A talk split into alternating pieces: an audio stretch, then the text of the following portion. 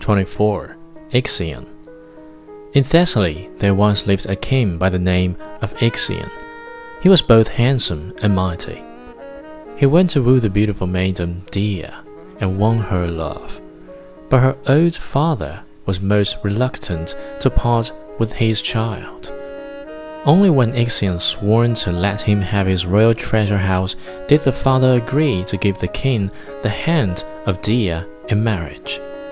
Ixion took Dia home with him, but he was in no mood to keep his promise. For a long time passed, and no treasure ever came to the old man.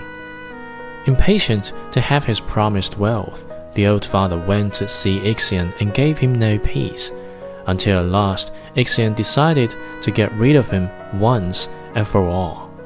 Opening the door of his treasure house, he pushed the old man in and there burnt him to death. Zeus was furious over the terrible deed. The frightened Ixion went up to heaven and asked the Father of gods, and men tried him of his dishonesty. His prayers were granted, and he stayed happily for a while in the glorious home of the gods. There, his lustrous eyes fell on Hera, whose radiant beauty fascinated his heart.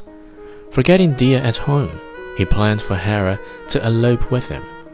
Seeing all this, Zeus sent a cloud in the form of Hera to Ixion. The impious king made love to the shade and made it the mother of the centaurs. The infuriated Zeus cast Ixion down to Hades and had him bound to a wheel of fire, which, forever revolving, racked and tore his body in its unbroken swift revolutions.